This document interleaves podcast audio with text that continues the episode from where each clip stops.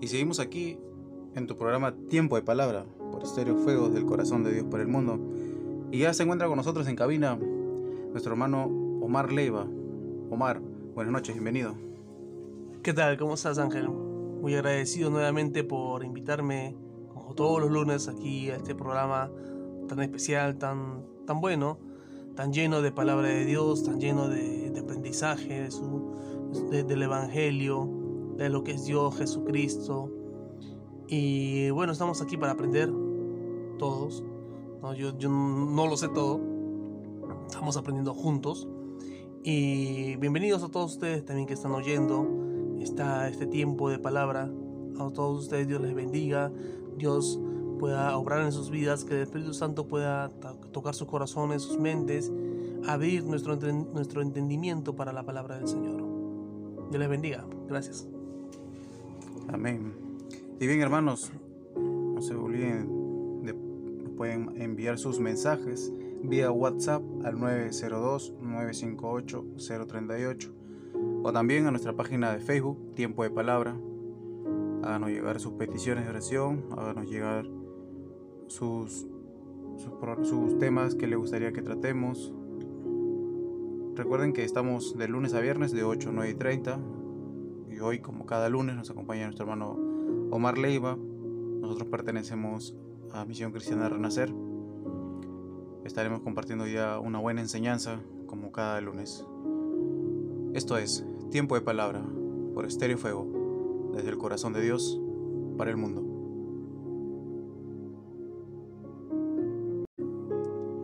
Y bueno, ha llegado el momento de compartir el buen mensaje que tiene nuestro hermano hoy de parte de Dios.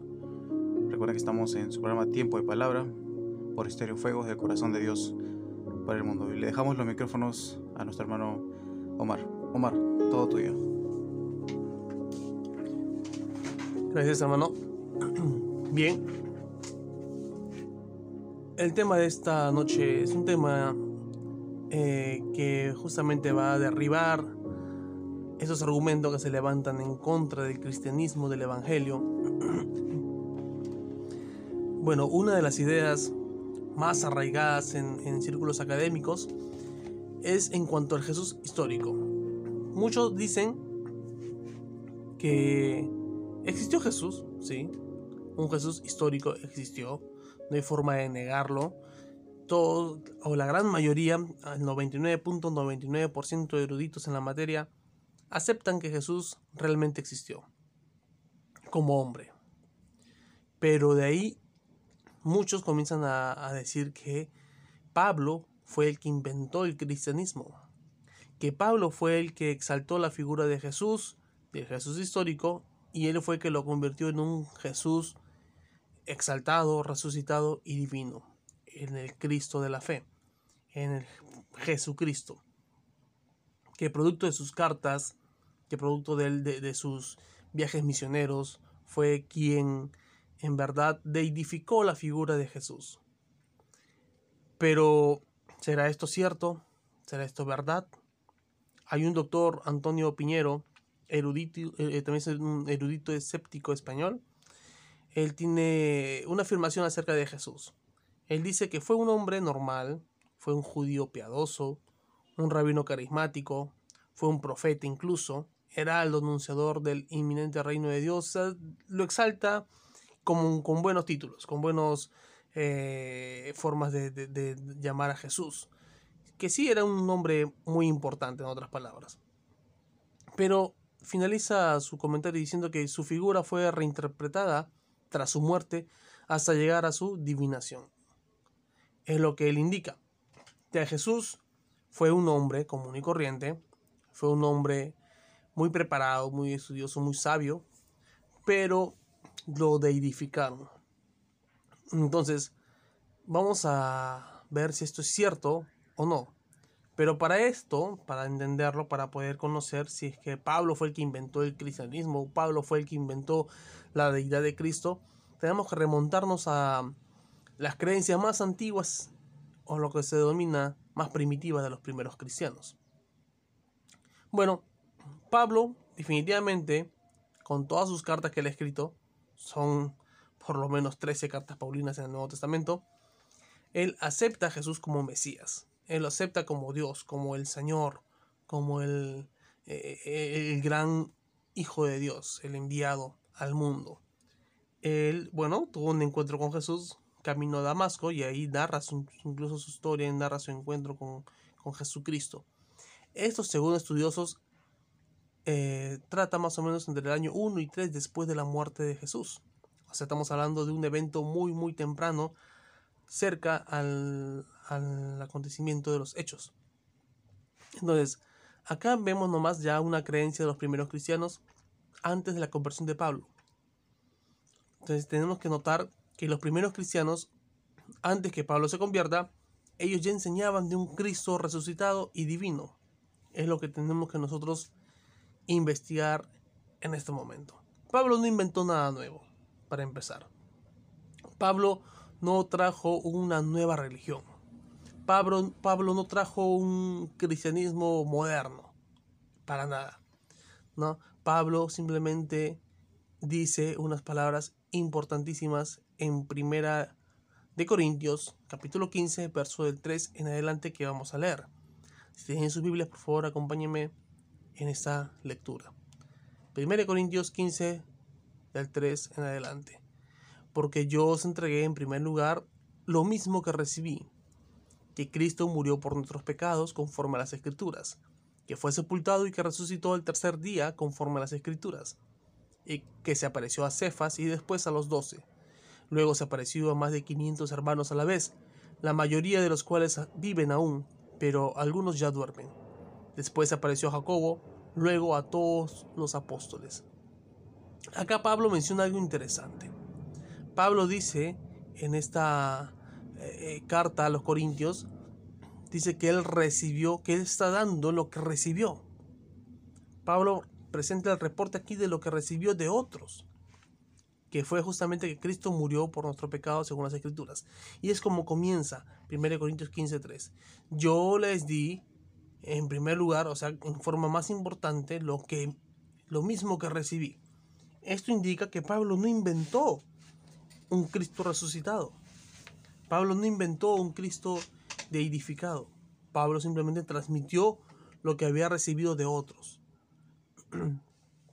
que justamente Jesús resucitó el tercer día conforme a las escrituras. Esto debe ser considerado seriamente. Esto tienen que considerar los eruditos que dicen Pablo fue el que inventó el cristianismo, tienen que considerar este pasaje de 1 Corintios 15. Eso se le denomina también el credo temprano. Entonces, eh, los estudiosos deben considerar esto, deben tenerlo muy en cuenta.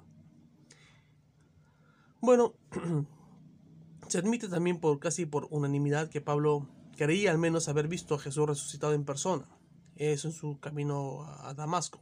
Y eso es lo que marca una diferencia abismal en su vida. Él estaba yendo a perseguir a los cristianos y de pronto en el, a mitad del camino eh, cambia de idea, cambia de opinión, producto de un encuentro con Jesucristo. Esto debemos considerarlo bastante. ¿Qué más dice, por ejemplo, en 1 Corintios capítulo 15, verso 11? Pablo mismo dice que no hay mucha diferencia entre si él predica o predicase algún otro, porque están predicando el mismo evangelio. Vamos a leer 1 Corintios, capítulo 15, verso 11. Dice, porque o sea yo, o sean ellos, así predicamos y así habéis creído. ¿Qué quiere decir estas palabras? Pablo dice, lo que yo predico es lo mismo que predican los otros, en referencia a los apóstoles es lo mismo que predican los apóstoles. Yo no estoy inventando nada, no estoy creando una nueva religión, un cristianismo moderno. Yo estoy predicando de un Cristo resucitado, lo mismo que predican los apóstoles. Y ya sabemos por historia que los apóstoles son mucho más antes que Pablo, que la conversión misma de Pablo. Entonces Pablo tuvo un extremo cuidado de asegurarse que está predicando el mismo evangelio que predican los otros apóstoles también. Entonces, y Pablo lo, lo afirma en Gálatas 2.2, en Gálatas 2.6, dice que trata de guardar siempre la misma línea doctrinal. Entonces, debemos entender algo nosotros como cristianos. Que cualquier persona, cualquier persona que mantenga la idea de que el evangelio cristiano primitivo era fundamentalmente distinto a lo que encontramos en Pablo, este, esta persona que confirma, que afirma, que sostiene esta idea, tiene que soportar la carga de la prueba. Si que alguien dice que Pablo fue el que inventó el cristianismo, pues quien dice tal cosa es el que tiene que soportar la carga de la prueba. ¿Qué significa eso? Que tiene que demostrar lo que está diciendo. Acá estamos demostrando lo contrario, que Pablo no inventó nada, que Pablo simplemente compartió lo que él ya había recibido acerca de Cristo y acerca de su deidad y de su resurrección. Y él mismo tuvo un encuentro con Jesucristo. Entonces, quien diga lo contrario, tiene que asumir la responsabilidad en cuanto a la carga de la prueba. Tiene que demostrar que lo que dice es cierto. Tiene que demostrar con textos bibliográficos, históricos, que realmente Pablo fue el que inventó el cristianismo. Si no, ni le, ni le hagamos caso. En Romanos 1, 3, vamos a leer 3 y 4, dice así. Acerca de su hijo que nació de la descendencia de David, según la carne, y que fue declarado Hijo de Dios con poder conforme, conforme al Espíritu de Santidad por la resurrección de entre los muertos, nuestro Señor Jesucristo.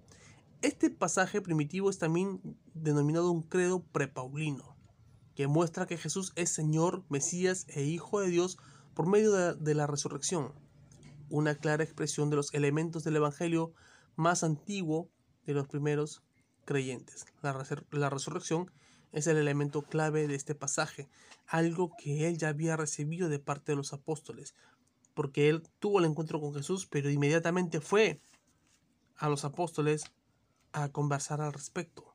Y ellos le dijeron que sí, evidentemente Jesús había resucitado.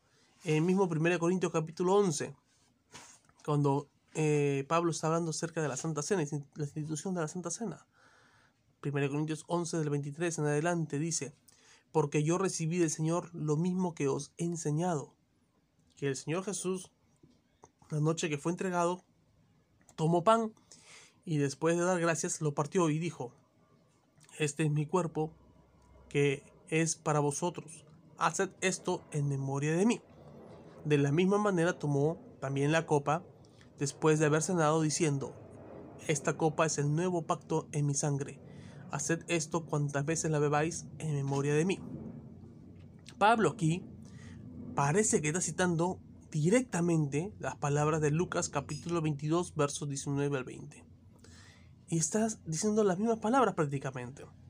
Que dice en Lucas, dice, habiendo tomado pan, después de haber dado gracias, lo partió y le, y le dio diciendo, este es mi cuerpo que por vosotros es dado, haced esto en memoria de mí. De la misma manera tomó la copa después de haber sanado, diciendo, esta es la copa del nuevo pacto en mi sangre que es derramada por vosotros. Esto significa que Pablo está citando una tradición con la cual los cristianos de Corinto ya estaban bien familiarizados, que es la Santa Cena. Por lo tanto, la tradición debió estar en circulación antes del año 55, cuando Pablo se le recuerda a los corintios. Y ciertamente Pablo no es el originador de la misma frase. Pablo no inventó acá nada en 1 Corintios 11. Pablo citó lo que decía en Lucas.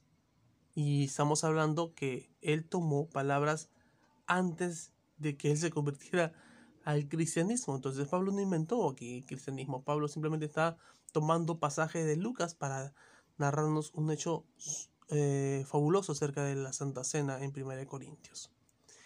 Otro pasaje bíblico lo encontramos en, en, en 1 de Pedro. Busquemos 1 de Pedro 3, 18 al 22. Dice así, por favor leamos, 1 Pedro 3, 18 al 22. Porque también Cristo murió por los pecados una sola vez, el justo por los injustos, para llevarnos a Dios, muerto en la carne, pero vivificado en el Espíritu, en el cual también fue y predicó a los espíritus encarcelados, quienes en otro tiempo fueron desobedientes cuando la paciencia de Dios esperaba en los días de Noé durante la construcción del arca, en la cual unos pocos, es decir, ocho personas, fueron salvadas por medio del agua. y, correspondiendo a esto, el bautismo ahora os salva, no quitando la sociedad de la carne, sino como una petición a Dios de una buena conciencia, mediante la resurrección de Jesucristo, quien está a la diestra de Dios, habiendo subido al cielo después de que le habían sometido ángeles, autoridades y potestades. Vamos a notar cuatro puntos resaltantes en, esta, en, en este pasaje que acabamos de leer. Primero, notemos aquí que Jesús murió y que fue justo. Es como comienza el verso 18, que Cristo murió por los pecados y que fue justo. Segundo que hay que notar en este pasaje es que su, muerte es suficiente para perdonar los pecados de los injustos. Es lo que dice también ahí, el justo por los injustos, para llevarnos a Dios. Para eso fue su, su muerte. También hay que notar un tercer punto, que aunque estuvo físicamente muerto, su espíritu siguió vivo, es lo que indica que él no se mantuvo muerto. Él estuvo, dice eh, en el verso 19, que él fue y predicó a los espíritus encarcelados. O sea, que estamos viendo de que Jesús habrá muerto físicamente, pero su espíritu fue a anunciarle algo a los espíritus encarcelados. Después también tenemos que notar que resucitó, subió al cielo y está a la diestra de Dios y tiene autoridad. Al finalizar este pasaje 22 es lo que dice la resurrección de Jesucristo, que está a la diestra del Padre, que subió al cielo y que tiene autoridad sobre los ángeles y potestades. Entonces, acá notamos claramente que Pedro creía en un Jesús divino. Y, entonces, ¿por qué dicen que Pablo fue el que inventó el cristianismo? ¿Por qué no dicen que Pedro fue quien lo inventó? Eso sí no entiendo. Porque si supuestamente algunos sostienen que Pedro fue el que, fundó la iglesia cristiana, entonces la carga sobre el cristianismo debería caer sobre sus lomos. Sin embargo, la gente, los eruditos dicen que fue Pablo quien inventó el cristianismo y no mencionan para nada a Pedro. En resumen, la muerte, resurrección y autoridad, o sea, la deidad de Cristo, eh, no son inventos tardíos de la iglesia. Son creencias desde prácticamente el mismo momento en que Jesús resucitó. Estamos hablando de, fechas muy tempranas, nada tardía. Primera de Juan 4.2 dice, en esto conocéis el Espíritu de Dios. Todo espíritu que confiesa que Jesucristo ha venido en carne es de Dios. O sea, estamos hablando, primera de Juan. Juan también reconoce a Jesús como el Dios encarnado. Y, es, y Juan no es, no es Pablo. Entonces, Juan también se refiere a un Jesús divino. Pedro, Pedro también se refiere a un Jesús divino. Pablo, obviamente, también se refiere a un Jesús divino. Así que, ¿quién inventó entonces el cristianismo? Pablo, Juan, Pedro. Bueno, esta confesión temprana de la iglesia implica la idea de, de, confianza activa y no solo afirmación intelectual. La creencia de que Jesús fue un personaje histórico de carne y que vino encomendado por Dios directamente no fue un invento paulino. Pablo no inventó nada. Él ya simplemente compartió lo que él ya había recibido. En Romanos 10, vamos a leer el 9 y el 13, dice que si confiesas con tu boca a Jesús por Señor y crees en tu corazón que Dios lo resucitó de entre los muertos, serás salvo. Un pasaje muy conocido. Y en el 13 es porque todo aquel que invoque el nombre del Señor será salvo. Entonces Pablo llama a Jesús Señor en el contexto del proceso de salvación por medio de la fe en Cristo. Luego en el verso 13 cita un pasaje muy conocido de Joel 2.32. Bueno, digo muy conocido, pues no sé si mucha gente conoce que existe un libro que se llama Joel. Sin embargo, eh, en Joel 2.32 dice, todo aquel que invoque el nombre del Señor será salvo pero en lugar de atribuir este proceso de salvación a Yahvé, se lo atribuye a Jesús. Porque en Joel dice todo aquel que invoque el nombre de Jehová, dice en el Antiguo Testamento, o en el, nombre de Yahvé, será salvo. Pero Pablo, en vez de decir todo aquel que invoque el nombre de Yahvé, Pablo dice todo aquel que invoque el nombre del Señor Jesús será salvo. Entonces Pablo simplemente refuerza ese concepto de un Jesús como Dios.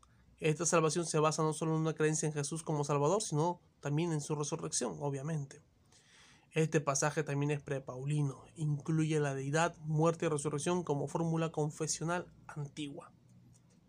Lucas 24:34, que dice, Lucas 24:34 dice, decían, es verdad que el Señor ha resucitado y se ha aparecido a Simón.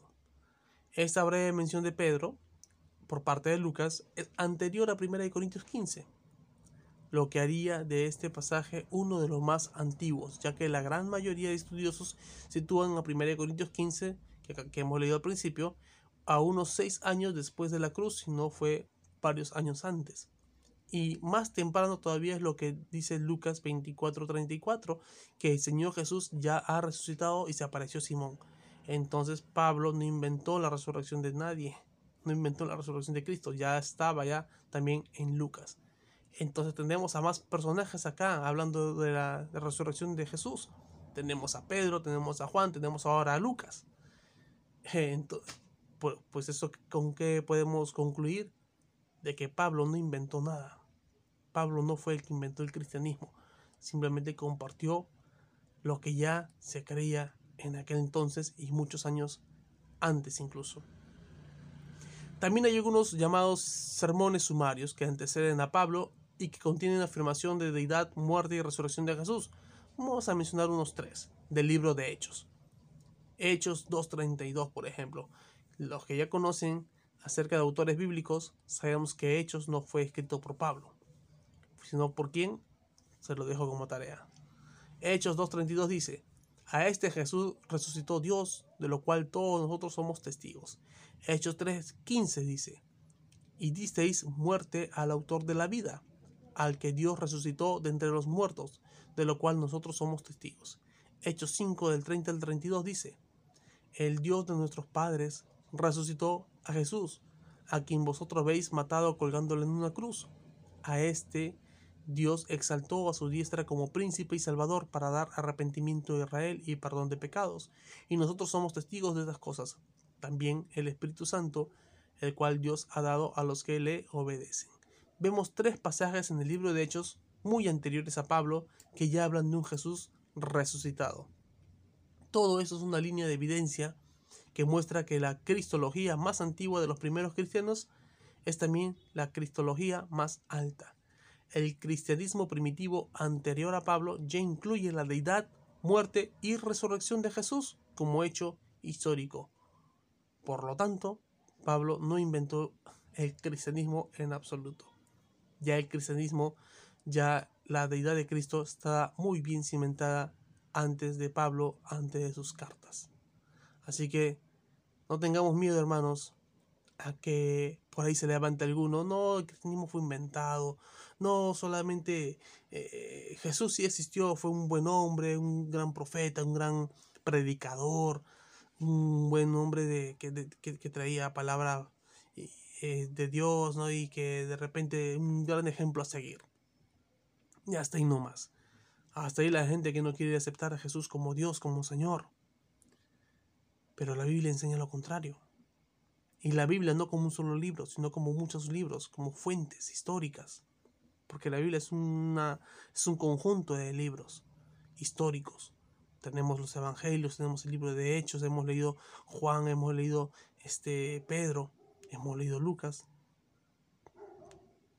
En sus, en sus cartas, no solo en sus evangelios, que hablan de un Jesús resucitado, un Jesús divino, su deidad está clara.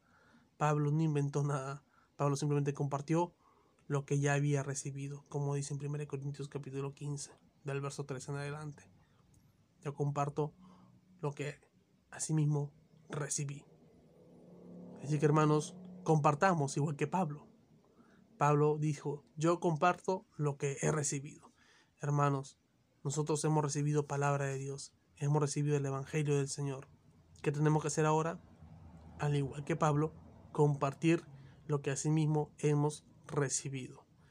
Compartamos, hermano, el Evangelio, compartamos, hermano, la palabra del Señor, compartamos estas buenas noticias a este mundo tan agitado, este mundo tan lleno de corrupción y podredumbre, y podamos llevar el mensaje del Evangelio a todo rincón de nuestra nación y del mundo. Dios bendiga sus vidas y vamos a orar en ese momento agradeciendo a Dios por su palabra. Señor, estamos muy contentos, Padre, porque tú nos iluminas, porque tú, Señor, nos permites aprender más y más de ti, Señor. Bendice a mis hermanos que han podido escuchar este mensaje. Guarda sus vidas, Padre Santo. Te pido, Señor, que puedas, Señor, hacer que ellos también, que nosotros, Señor, compartamos tu mensaje, tu evangelio, mi Dios. Al igual que Pablo, lo que recibió, él también compartió. Y nosotros también, Señor, lo que recibimos, queremos compartir a otras personas, Padre. Y así extender tu reino. Y así extender tu palabra, mi Dios. Gracias te damos, Padre bendito. Tú eres bueno y tú eres grande, Señor. Bendice a mis hermanos que están escuchando este mensaje. Que llegue a sus corazones, Señor. Y que sea un mensaje que nos aliente a seguir compartiendo tu palabra, mi Dios. En el nombre de Cristo Jesús. Amén.